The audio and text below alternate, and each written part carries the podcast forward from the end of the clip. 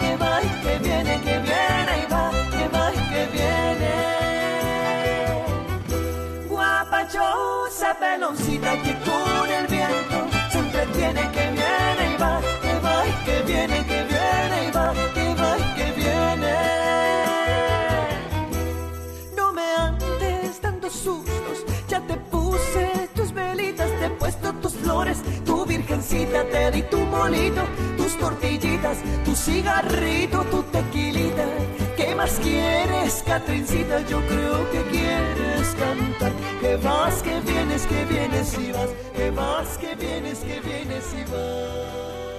Muy buenos días, me da muchísimo gusto darles la bienvenida a este espacio madrugador de MBC Noticias 102.5.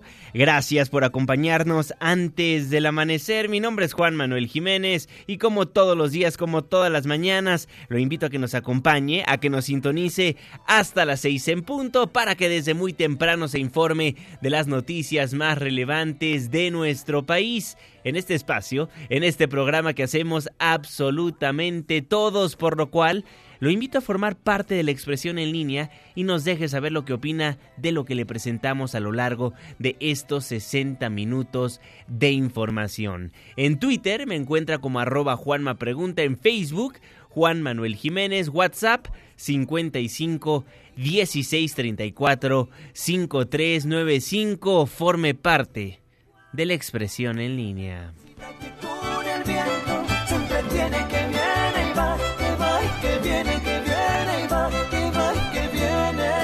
La guapachosa de Roxana Ríos el día de hoy a lo largo de esta hora de información estaremos escuchando música de Día de Muertos. ¿Hay alguna canción que a usted le gustaría escuchar?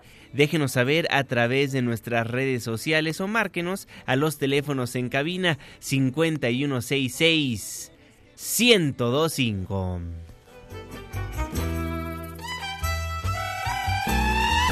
El 10 viernes, la fecha primero de noviembre de 2019, la hora 5 de la mañana con 5 minutos. Día de Muertos, primer día del mes. Por fin es viernes. Estamos en MBC Noticias. Antes del amanecer. Guapachosa peloncita que con el viento se entretiene que viene y va, que va y que viene, que viene y va, que va y que viene. No me ¿De quién es el santo? Hoy, 1 de noviembre del 2019, felicitamos a Sirenia Floriberto. Muchas felicidades. Clima. 5 de la mañana con 7 minutos, Marlene Sánchez. Juanma, amigos del auditorio, muy buen día. Para este viernes seguirá el descenso de temperaturas, así que no olviden salir bien abrigados. Se estiman temperaturas bajo cero en zonas de Chihuahua, Coahuila y Durango. También permanecen los vientos fuertes en Veracruz y Tamaulipas. En contraste, se esperan de 35 a 40 grados en Sinaloa, Michoacán, Campeche y Quintana Roo. Para la Ciudad de México se prevé cielo nublado la mayor parte del día, con probabilidad de lluvias que podrían estar acompañadas de descargas eléctricas. Tendremos una temperatura máxima de 22 grados Celsius y una mínima de 12. Este fue el reporte del clima antes del amanecer. Muchísimas gracias, Marlene Sánchez. Y los incendios en Baja California. Antonio Maya, cuéntanos, buen día. Hola, ¿qué tal Juanma? Te comento que la condición Santana regresó a Baja California y con ello los incendios a Ensenada, Tecate, Rosarito y Tijuana. En estos tres primeros municipios fue declarada la alerta de desastre debido a los siniestros registrados en las últimas semanas. Ayer por la tarde la CONAFOR dio a conocer que había cuatro incendios en Ensenada, los cuales fueron sofocados. Juanma, en cuanto a Tijuana, te puedo decir que el presidente municipal, Arturo González Cruz, informó que harán una solicitud ante el Fondo de Desastres Naturales de México por la suma de 70 millones de pesos para reponer el equipo de bomberos y protección civil que se perdieron durante los siniestros. Además, que se contempla apoyar a las familias que sufrieron daños totales en sus hogares por las llamas. El municipio dijo que en estos incidentes que se han dado a lo largo de la ciudad se perdieron 77 casas, dejando sin vivienda alrededor de 350 personas. Hasta aquí la información desde Baja California. Gracias, Antonio más información en nuestro viernes, viernes de protección civil. Protección civil, antes del amanecer. ¿Y tú? ¿Ya estás preparado? Coordinador Nacional de Protección Civil, David León, ¿cómo está? Un gusto saludarlo. Qué gusto saludarte, querido Juan Manuel. Efectivamente, es viernes de protección civil. Tenemos, eh, como lo ha dicho muy bien tu reportero, reportábamos eh, la noche de ayer, en el corte de ayer, que habíamos atendido seis incendios en Baja California, teniendo cuatro incendios activos en Ensenada. Eh, de esos cuatro incendios activos, debo decirte que el primero, Valle de los Pinos, con 40% de control y 30% de liquidación. Eh, tenemos eh, 13 incendios eh, liquidados, uno de 100 hectáreas, uno de 195 hectáreas, otro de 233 hectáreas. Eh, desafortunadamente tenemos que reportar, Juanma, 12 personas fallecidas. Se ha autorizado una declaratoria de desastre para tres municipios derivados de los eh, eh, incendios forestales que sostuvimos la semana pasada, Juan Manuel.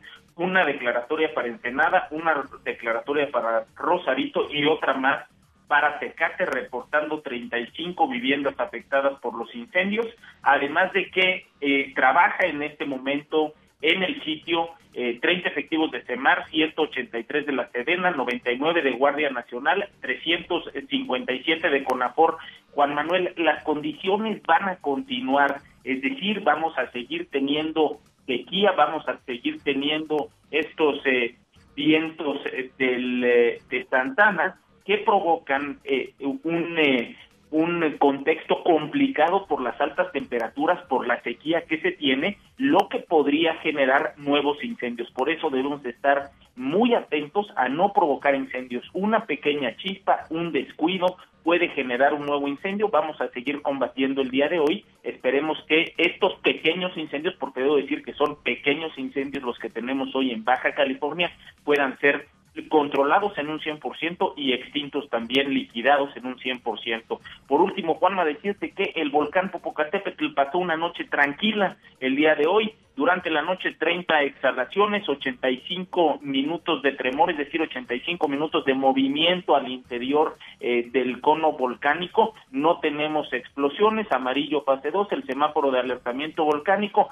Invitar, Juanma, este fin de semana a todo tu auditorio de antes del amanecer a preparar su plan familiar de protección civil. Si no tienen la información a la mano en la página del Senapred, todos los detalles para poder construirlo, Juanma. De acuerdo, coordinador, muchísimas gracias. Feliz inicio de fin de semana.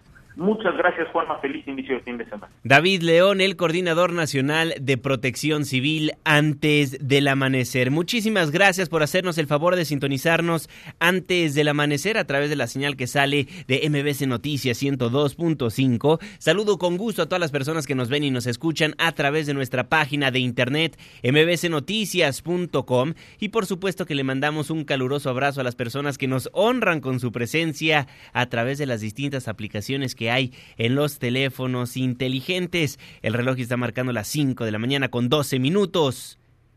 Le voy a informar.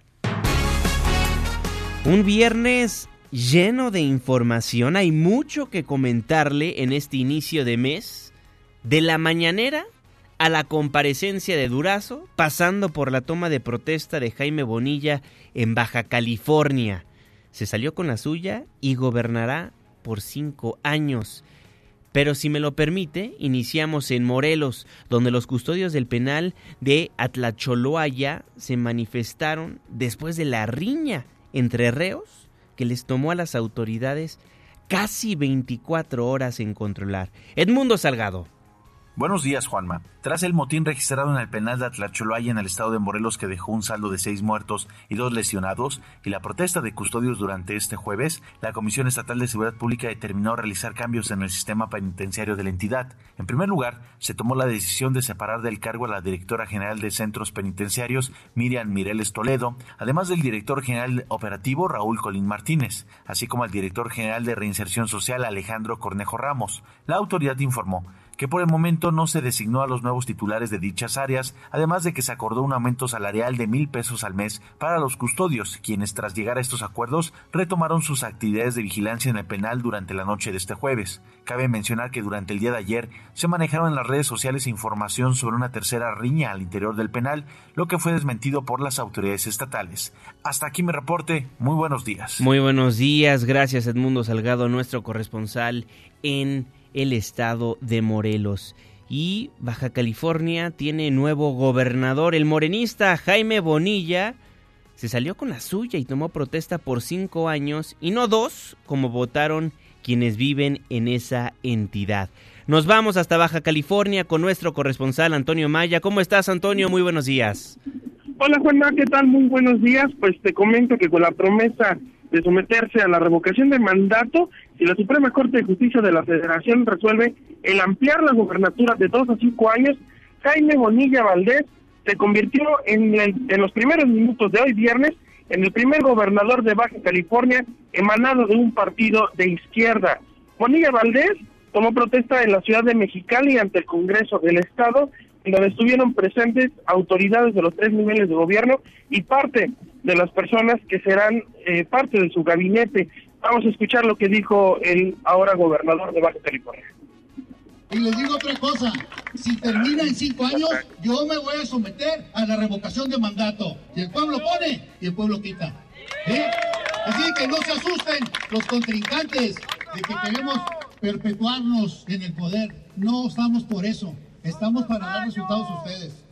Y si aquí, y si aquí, si aquí se decidió lo que se quién iba a ganar, quién iba a ser presidente, quién iba a ser gobernador, quién iba a ser secretario. Lo que la Suprema Corte de Justicia decida, lo voy a acatar. ¿Qué les parece? Juanma, pues te comento que el presidente de la actual legislatura local, Catalino Zavala, le tomó protesta a Bonilla Valdés como gobernador por cinco años, ya que el ahora exgobernador Francisco Arturo Vega de la Madrid publicó en el periódico oficial del Estado la reforma al octavo transitorio que le permite al morenista ampliar su periodo de dos a cinco años. También comentarte que durante la toma de protesta estuvo la secretaria de Gobernación, Olga Sánchez Cordero, la cual dijo estar muy contenta de que Jaime Bonilla sea gobernador de este estado. Escuchemos lo que dijo la secretaria de Gobernación. Estoy muy contenta porque conozco a Jaime y Jaime va a ser un gran gobernador, un super gobernador. Es lo mejor que le pudo haber pasado a Baja California. Lo vamos a apoyar con todo. Estuve platicando más de dos horas con el gobernador precisamente de los temas, de muchos temas, entre otros, desde luego, el tema de seguridad y el tema de la coordinación entre la Federación y el Estado de Baja California. Como ya por último comentarte que hoy a las 4 de la tarde, hora del Pacífico, el gobernador presentará su gabinete en el Centro Cultural de Tijuana. Bueno, pues esta es la información desde Baja California. Gracias, Antonio. Hoy escuchamos en tu en tu audio de Jaime Bonilla que había personas que gritaban, yo voté por dos años. ¿Quiénes eran, Antonio? Era un pequeño eh, grupo de personas, eh, hubo de ese pequeño grupo de personas, habían unos a favor y otros en contra de la ampliación de la gobernatura de dos a cinco años, pero también había quienes estaban en contra. De acuerdo, Antonio. Pues muchísimas gracias. Muy buenos días. Muy buenos días. Un saludo al auditorio. Antonio Maya, nuestro corresponsal en Baja California. Paradójico, ¿no? Dice, el pueblo pone y el pueblo quita. Pues el pueblo puso por dos años y se va a quedar por cinco. Entonces, ahí Se contradice el mismo Jaime Bonilla. Y el Instituto Nacional Electoral presentó este jueves una acción de inconstitucionalidad ante la Suprema Corte de Justicia de la Nación contra la ampliación de mandato de dos a cinco años del gobernador electo de Baja California, Jaime Bonilla, la cual fue aprobada por el Congreso local. El instituto señaló que esta acción legal busca continuar con las acciones a su alcance con el fin de dar certeza jurídica al proceso electoral efectuado en Baja California el pasado 2 de junio. Son las 5 de la mañana con 18 minutos. Y de Baja California de regreso a la Ciudad de México donde la mañana del día de ayer se llevó a cabo la conferencia mañanera del presidente López Obrador número 231. Fue la conferencia más larga y me atrevería a decir la más ríspida que se ha tenido. Hubo un fuerte debate entre la prensa y el Ejecutivo Federal por lo que pasó en Culiacán la tarde del 17 de octubre, cuando Fuerzas Armadas detuvieron al hijo de Joaquín el Chapo Guzmán, lo cual desató balaceras en toda la ciudad, una fuerte movilización por parte de grupos delictivos, causando que el presidente de la República y su gabinete de seguridad hayan tomado la decisión de liberar a Ovidio Guzmán López. El presidente de la República, Andrés Manuel López Obrador, al ser cuestionado sobre la orden de captura con fines de extradición de Ovidio Guzmán, cuando el actual régimen ha descartado una persecución de capos de la delincuencia organizada, enfatizó en que en su administración no reciben instrucciones de Washington. Nosotros no recibimos órdenes de Washington, sí, porque en una de esas sale hasta en la portada de que nos instruyeron y que por eso se actuó. Reiteramos el compromiso de entregar toda la información para que no haya especulaciones por su parte, la Embajada de Estados Unidos en México aclaró que ninguna agencia del gobierno de Trump estuvo involucrada en el operativo para capturar a Ovidio Guzmán. Hatsiri Magallanes. Gracias, Juanma. Buenos días. La Embajada de Estados Unidos en México aclaró que no hubo involucramiento de ninguna agencia del gobierno de Donald Trump en el operativo para lograr la captura del hijo del Chapo Guzmán, Ovidio Guzmán, esto el pasado 17 de octubre en Culiacán, Sinaloa. Mediante una nota informativa, la Embajada estadounidense afirmó que son falsos los reportes de algunos medios de comunicación que alegan el involucramiento del gobierno estadounidense en los hechos antes mencionados. A través de una breve aclaración, confirma que las autoridades del país vecino del norte han estado en todo momento al tanto de muchos reportes falsos que circulan al respecto del tema. Bueno, comentar que hace unos días el gobierno del presidente Andrés Manuel López Obrador identificó a Ovidio Guzmán como uno de los principales exportadores de fentanilo y metanfetaminas, ambas drogas sintéticas, a Estados Unidos. La información que tenemos. Buenos días. Buenos días, Hatsiri. Y ante la persistente pregunta sobre quién ordenó la cancelación de la captura del hijo de Joaquín El Chapo Guzmán, el secretario de la Defensa Nacional, Luis Crescencio Sandoval, insistió que la acción fue resultado de un análisis colegiado al interior del Gabinete de Seguridad. La hora exacta del retiro de las Fuerzas Armadas fue a las 18.49 horas, mientras Ovidio Guzmán permaneció en el inmueble.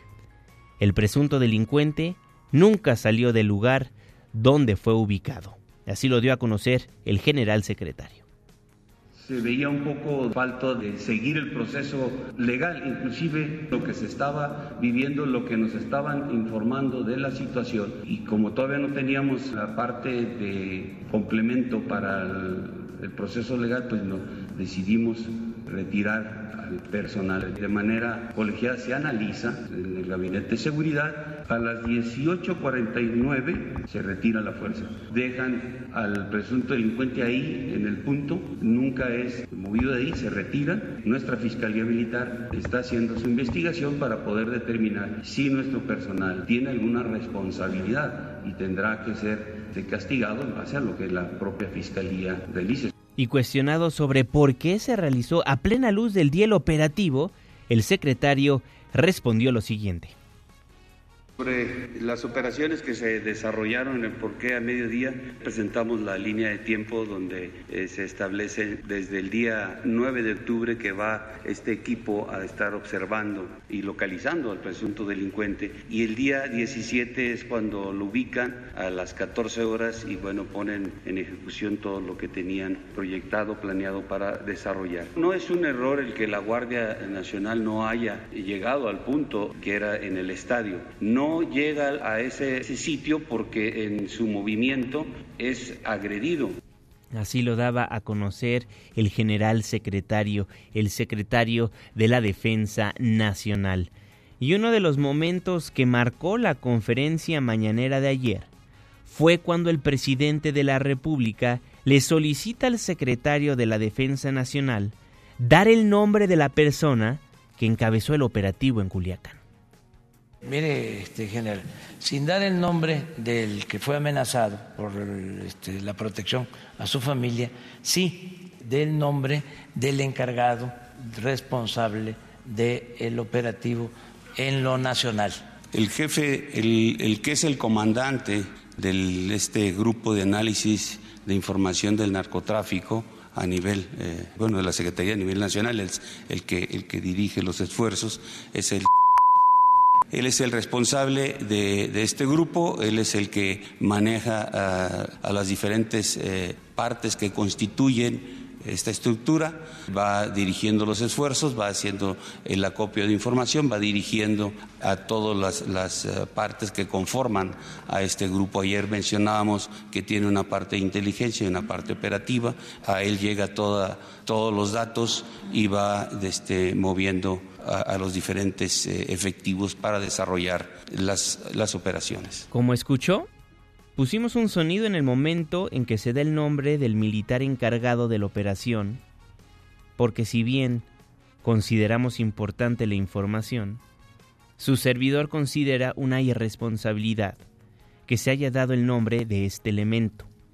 Revelar el nombre de un militar que lideró un operativo fallido contra un grupo delincuencial lo pone en riesgo a él, a su equipo de trabajo y a su familia. En ese mismo momento, el mismo presidente habló de mantener el nombre de un militar en resguardo por seguridad y posteriormente da la instrucción de que se diera el nombre de quien lideró el operativo en Culiacán, Sinaloa. No es secreto que los grupos criminales toman venganza como lo escribió Alejandro Ope. Si un oficial de las Fuerzas Armadas cometió un error, una falta o un delito, merece una sanción tras un proceso apegado a la legalidad. Lo que no merece es que lo crucifiquen y pongan en riesgo su vida por una revelación inaudita en una conferencia mañanera. Leía comentarios en redes sociales que decían que qué bueno que se dio el nombre, que antes la prensa se quejaba de que nada era transparente. Y ahora que nos quejamos nuevamente es porque son transparentes. Aquí el problema es que revelar, revelar un nombre, un nombre así, causa más daño que nada pone en riesgo a un militar, a su familia y a su equipo de trabajo. Una pésima decisión desde mi punto de vista. ¿Usted qué opina? Causa en Común también se pronunció al respecto. Nora Bucio. Juanma, te saludo con gusto y te comento que la organización Causa en Común, liderada por María Elena Morera, manifestó que haber dado a conocer el nombre del militar a cargo de la operación en Culiacán, Sinaloa, que llevó a la captura y posterior liberación de Ovidio Guzmán, pone en riesgo su integridad. A través de un mensaje en sus redes sociales, la organización manifestó su solidaridad con el trabajo que realizan las Fuerzas Armadas para salvaguardar la seguridad de la población en el país. Dar el nombre del militar encargado del operativo de Culiacán violaría el artículo 113 de la Ley General de Transparencia y Acceso a la Información Pública relacionado con la reserva de información que en su fracción quinta señala que no se pueden revelar información que ponga en riesgo la seguridad de una persona física, precisó la organización no gubernamental. Finalmente señaló que el Gabinete de Seguridad está obligado a fortalecer a las Fuerzas Armadas, a apoyarlos en su difícil tarea de combatir la delincuencia, no es vulnerándolos o acorralándolos como se logrará su fortalecimiento. Cabe recordar que el secretario de la Defensa Nacional, Luis Crescencio Sandoval, dio a conocer de manera pública el nombre del coronel de caballería, quien estuvo a cargo del operativo para la detención del hijo de Joaquín El Chapo Guzmán, líder del cártel de Sinaloa, el pasado 17 de octubre. Juanma, la información. Muchísimas gracias, Nora, Nora Bucio. Y otro momento clave fue cuando el presidente dio una clase de historia. Dio una frase de Gustavo Amadero. De la maestra de la vida, que es la historia. Eso decía Cicerón. ¿Saben qué llegó a decir Gustavo Amadero? Dice, le muerden la mano a quien les quitó el bozal. Eso no se lo perdonaron. El papel de los medios de comunicación es preguntar lo que necesita conocer el interés público, presionar, cuestionar y más con la apertura que dé el presidente en sus conferencias mañaneras. No se debería enojar el presidente porque un reportero pregunta algo. Por eso él mismo estableció el formato de las conferencias mañaneras. Decía la extraordinaria periodista de Univisión, Penilei Ramírez, la prensa como animales, la prensa como prostituta, como enemigo, como objetivo político ante una oposición ausente. Todo esto en un país que presume ser democrático, desde un gobierno con una votación histórica. Fue una declaración que dividió fue una declaración que dividió a un pueblo ya fragmentado, donde los hashtags que fueron tendencia fueron prensa sicaria, prensa prostituida.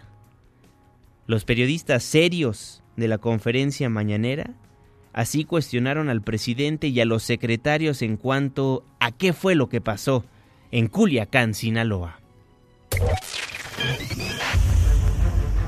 Entonces, ¿a qué hora se retiraron? Ya se dijo ayer, mañana se vuelve a poner.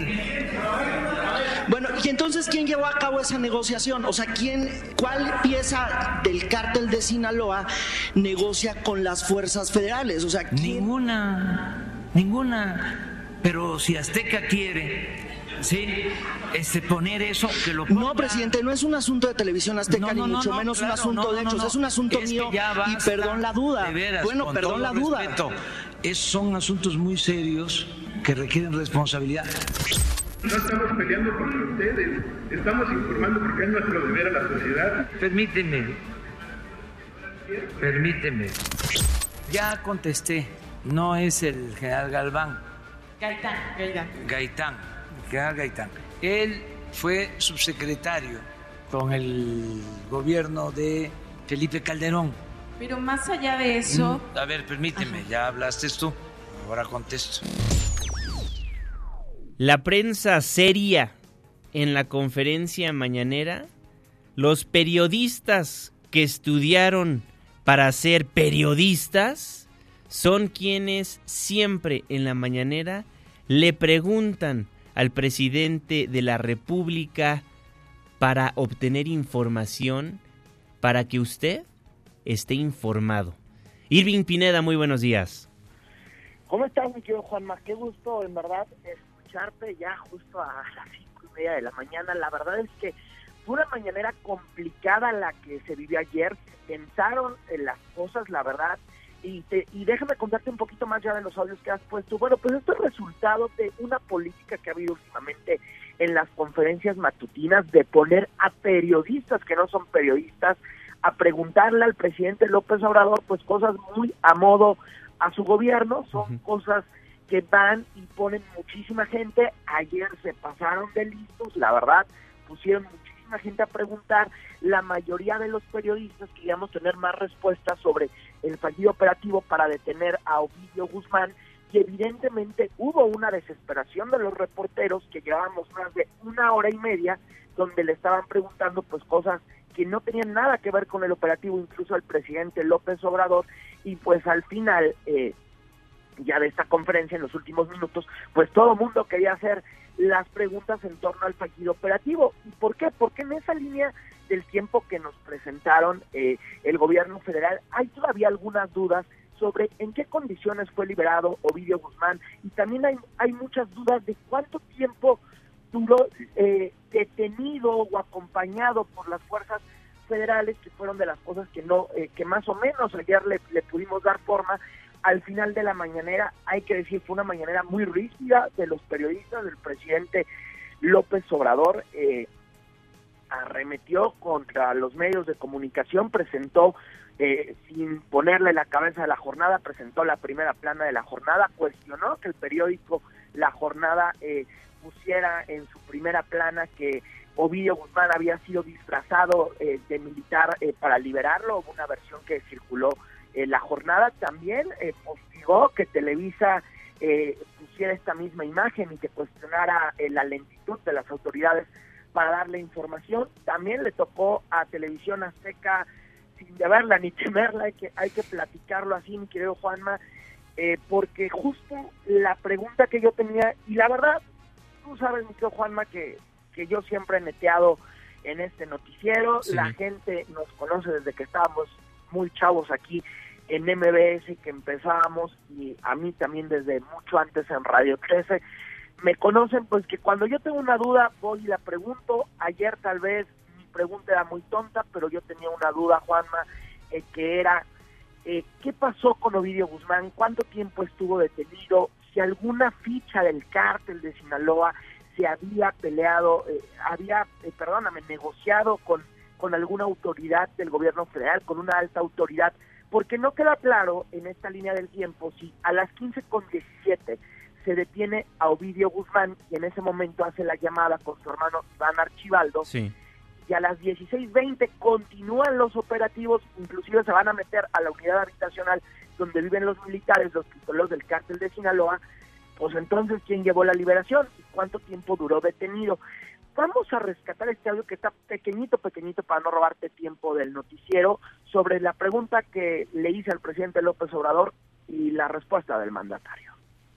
¿Cuál pieza del cártel de Sinaloa negocia con las fuerzas federales? O sea, ninguna, ninguna. Pero si Azteca quiere, sí, este, poner eso, que lo No, presidente, no es un asunto de televisión azteca, ni mucho menos un asunto de hechos, es un asunto mío y perdón la duda. bueno, perdón la duda. Pues ahí lo que dice el presidente Juanma. A ver, Irving Pineda, nada más quiero poner sobre la mesa una cuestión que tocaste al inicio de este enlace informativo.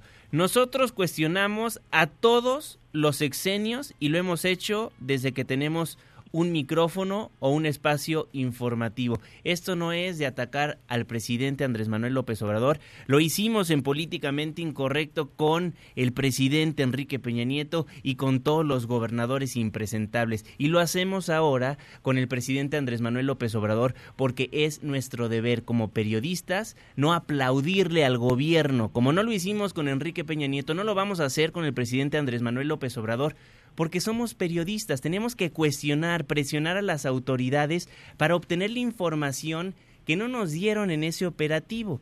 Cuestionaba otro compañero periodista en la misma mañanera. Oiga, nosotros lo único que estamos haciendo es pedirle información a usted para sacar la información que ustedes mismos nos proporcionan como la verdadera y no sacar fake news, que es de lo que se queja el presidente de la República. Vaya paradoja. Sí, claro, se quejaron ayer de, pues, de estas portadas del periódico La Jornada. En mi caso, yo sí tenía esa duda porque como tal no se había aclarado. O sea, de hecho, mucha gente seguía teniendo esa duda.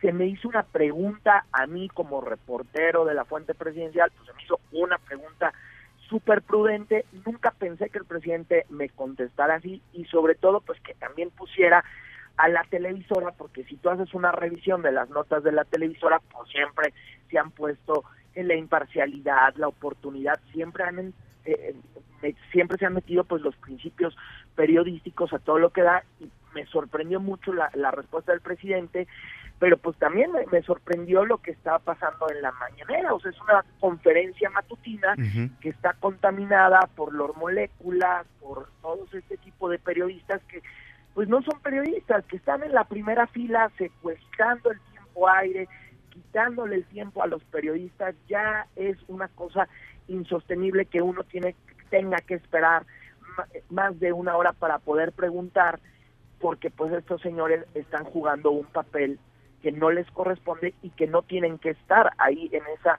conferencia matutina. Ayer la gente se desesperó, evidentemente llegan personas nuevas a aplaudirle a Alfonso Durazo, porque ayer llegó una supuesta periodista eh, aplaudirle a Alfonso Durazo, y después de ahí, pues fíjate que la paradoja, el periodista que pregunta, pues es el periodista que es atacado en redes sociales, los ataques no han acabado en las redes sociales, y seguramente pues es porque tienen la línea de alguien. No se pueden entender estos ataques donde van y se roban una parte de una entrevista que yo hice con Felipe Calderón, me parece en el 2015 para campañando, que era una entrevista chistosa, que Felipe Calderón ya no era presidente de la República y que me estén atacando por una por un formato de entrevista chistosa que era un formato dentro del propio programa que era campañando, por eso me estén molestando en redes sociales, las amenazas, eh, están toda la noche han, estado las amenazas en redes sociales, pues es un ya basta. Lo mismo ha pasado con Janet López Ponce, reportera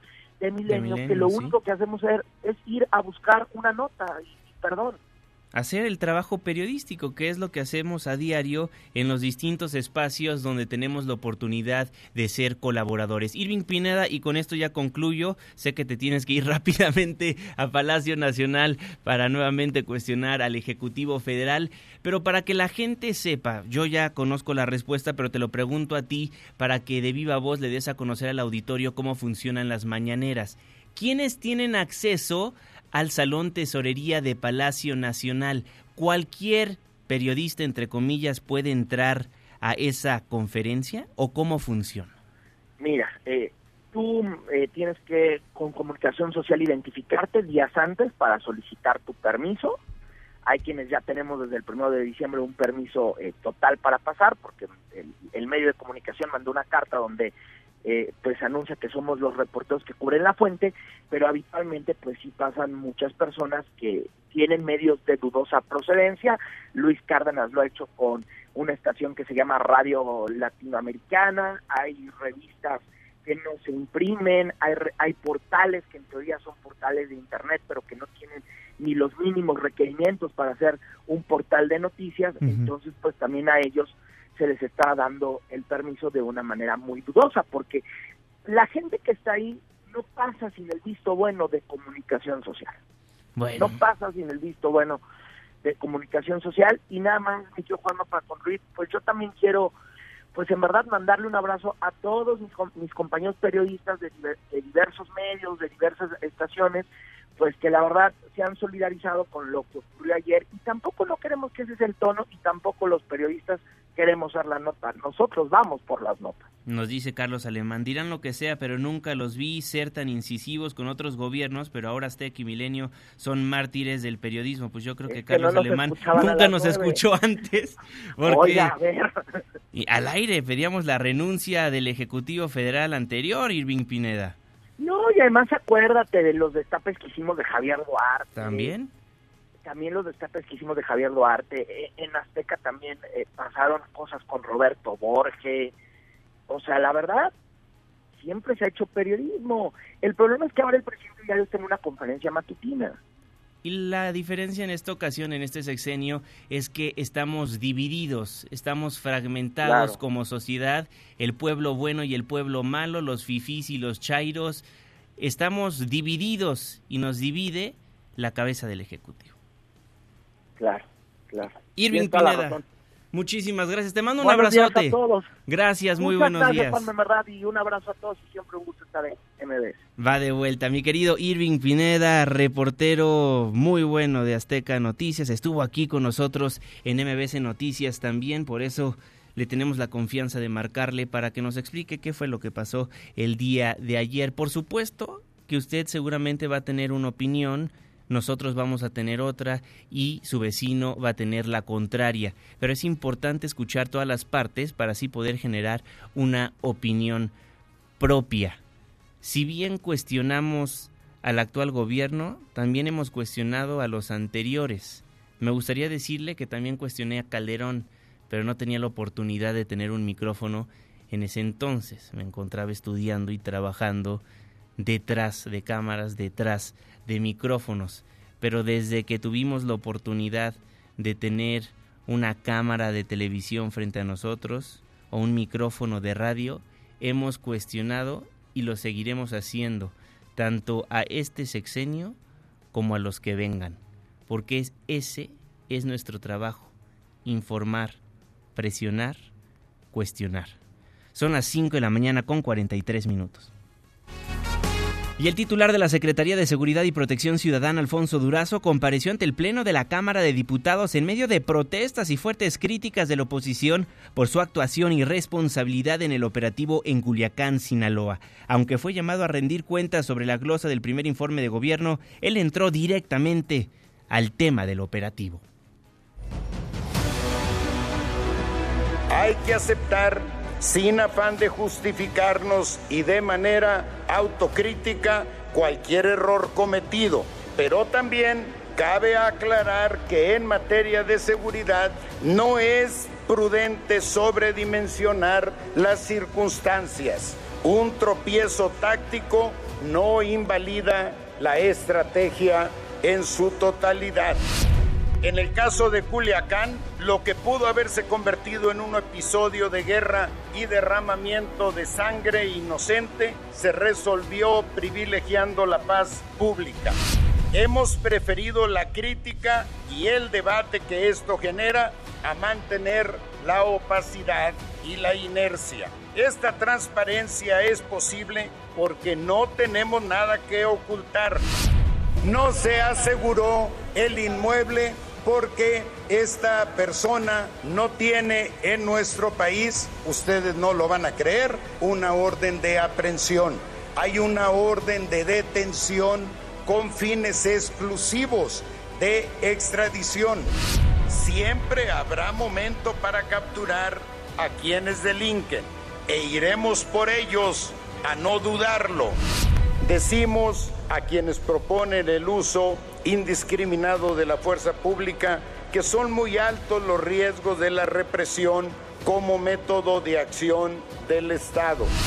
No podemos lavarnos las manos. Nosotros no pretendemos hacerlo, pero es imprescindible dejar claro ante la opinión pública la condición en la que recibimos el país en materia de inseguridad. Ustedes tuvieron la oportunidad de dos sexenios de hacer lo que les dio su gana y fracasaron. Dejaron el país en llamas.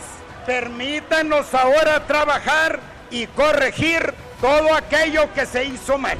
El tema de mi renuncia, eso es lo de menos. Si una renuncia resolviese un problema de la dimensión que tenemos, no tendría ningún inconveniente en ponerla sobre la mesa. Alfonso Durazo y la oposición lo señaló como el presidente, como el presidente, con el principal disculpe responsable del resultado fallido. Le advirtió que impulsará juicio político en su contra y le pidió su renuncia. Los últimos dos días hemos sido testigos de que la prioridad de este gobierno no es la seguridad de las mexicanas y los mexicanos, sino la popularidad del presidente. Se busca a toda costa defender una narrativa que no encuentra conexión con los hechos y que resulta muy peligrosa para el Estado mexicano. El plazo, señor secretario, ya se cumplió. Lo que no se ha cumplido es el compromiso. No vemos un afán de autocrítica y tampoco vemos un ímputo de corrección. Ustedes solo quieren hablar de lo que no pasó, de que hicieron lo mínimo indispensable, esperando el aplauso y la condecoración. Nosotras queremos hablar de lo que sí pasó, secretario. Lo único que a usted lo mantiene en su puesto es la opacidad de este régimen. Ojalá sea responsable y renuncie. Acción Nacional se suma a una estrategia, pero una estrategia real, no una estrategia de abrazos, una estrategia de chistes. Las víctimas de los delitos no merecemos que se burlen de nosotros en las mañaneras. No podemos ir con fuchis, con guacalas o acusándolos con las mamás. ¡Asesinos! ¡Asesinos! El PRD ratifica la solicitud de juicio político en su contra. Resultaría una actitud de congruencia el que usted, señor secretario, presentara su renuncia. Y no soy la única en este país que piensa que esa responsabilidad le ha quedado enorme, secretario. A combatir las células del crimen organizado con poderosos y potentes disparos de Fuchi y con una gran artillería de Guacala. Y cuando esos ataques no funcionan, piden refuerzos para doblegar a los grandes capos de la, de la, droga, hablándole a las mamacitas, abuelitas y abuelitos de estos delincuentes para que los regañen. Y si con todo eso aún no funciona la estrategia, por último mandan tanquetas llenas de abrazos. La declaración que dio a los medios a las 20, 30 horas fue una mentira. Seguirá aplicando el presidente ceguera voluntaria respecto de operativos de alto impacto. Señor, exigimos su respuesta, también resultados, y si no, renuncie. Le mostraron pancartas con la frase seguridad sin pretextos y playeras negras con las palabras Fuchi, Huacala. Le mostraron al secretario Durazo pancartas con cuestionamientos y se quedaron rodeándolo cuando le tocó el turno de utilizar la tribuna. 5 con 48, reporte vial, la pausa, ya vuelvo.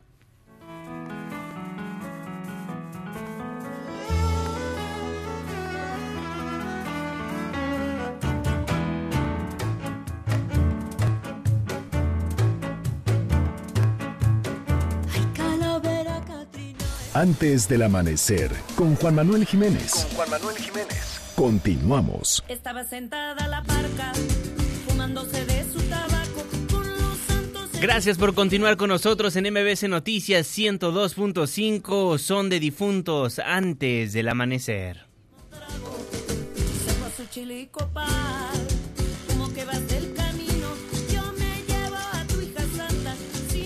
Gracias por formar parte de la expresión en línea. Twitter arroba Juanma Pregunta, Facebook Juan Manuel Jiménez. Saludo con gusto al jeque de los deportes, Luis Enrique Alfonso. Muy buenos días. Deportes con Luis Enrique Alfonso. ¿Cómo estás, mi querido Juan? Amigos de antes del amanecer, aquí estamos ya con la información. ¿Y cómo va la quiniela mañanera? Tú tienes 50 aciertos, yo tengo 48, Juanma. Ya son dos nada más, dos. Y arranca hoy la jornada 17. Vamos a estar en la transmisión de ambos partidos, Juanma. El día de hoy, Puebla contra Pumas, Juanma. Vámonos con los picks. Yo le voy a Pumas, Juanma. ¿Y tú? Yo le voy a Pumas también. Atlas San Luis, mi rojinegro. Mi rojinegro, Juan Manuel Jiménez. Bota, bota y no es pelota. también le voy al Atlas. El sábado, Querétaro ante Tigres. Voy con los Tigres, Juanma. También Tigres. América Santos, voy empatito. Ya sé que tú le pones la fita chuchichicuilote porque, porque me caes mal. Por eso, Juanma. Por supuesto, voy con el América. Monterrey, Veracruz. Yo voy con el Monterrey, Juanma. Monterrey, ¿eh? ¿Te voy a copiar también, Monterrey? Necaxa Pachuca, voy con. Pues, eh, híjole, sí le voy con el hidrorrayo, Juanma. ¿Y tú? No, van a empatar, amigo. Y el domingo, Toluca Chivas, voy con el Diablo. Yo con Chivas.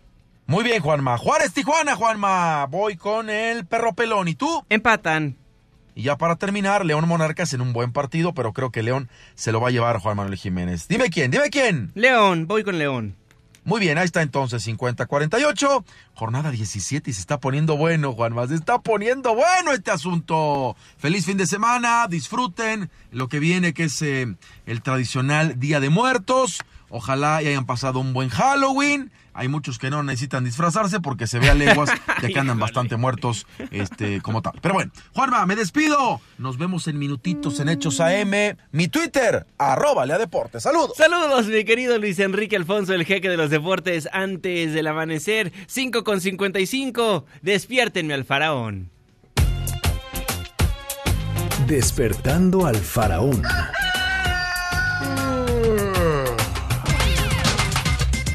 Mi querido Pharaoh, Gabriel Hernández, el faraón del espectáculo, ¿cómo estás? Muy buenos días. Muy buenos días, mi querido Black Panther. Este, efectivamente, como dice mi querido Lea también, eh, no, hay gente que no necesita disfrazarse y uno de ellos eres tú.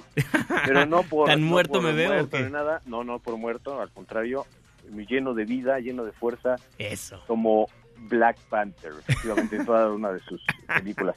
Y hoy eh, me dicen que tenemos poco tiempo, así es que vámonos rápidamente porque vamos a hablar del estreno de Terminator Destino Oculto. La más reciente entrega de esta saga, pues que ha marcado una, pues una historia bastante importante en el mundo del cine, del cine contemporáneo de acción. Y es precisamente hace la semana pasada que cumplía 35 años el estreno de la primera película de Terminator, donde. Linda Hamilton eh, interpretó el papel de Sarah Connor. 35 años después, ella regresa en el mismo papel.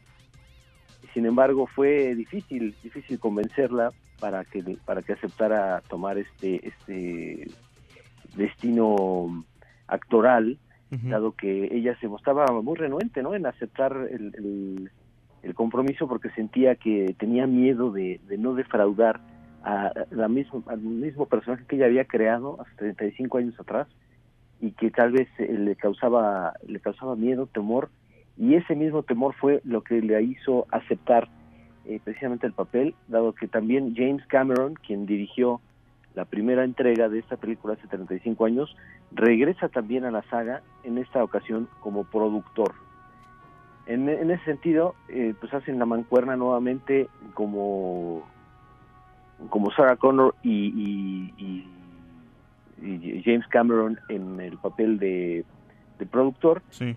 y finalmente pues es una es una historia que se retoma a partir de la segunda película de Rising of the Machines recordemos hace también ya 20 años y e ignora todas las sagas que hubo después ¿no? Eh, recordemos también que eh, Linda Hamilton rechazó el- el- la, la tercera parte de esta saga por no por considerar que ya no venía el caso y a partir de ahí pues fue fue perdiendo un poco de interés pero en esta ocasión y es una película que se estrena hoy Linda Hamilton regresa con un papel de Sarah Connor hacia Se nos cortó el faraón en unos momentos más. Retomamos la comunicación con Gabriel Hernández, el faraón del espectáculo, quien nos está dando, como todos los viernes, los adelantos de lo que viene en el séptimo arte y, por supuesto, lo que es noticia en el mundo del espectáculo. Le dimos un respiro a la información porque hablar tanto de lo que pasa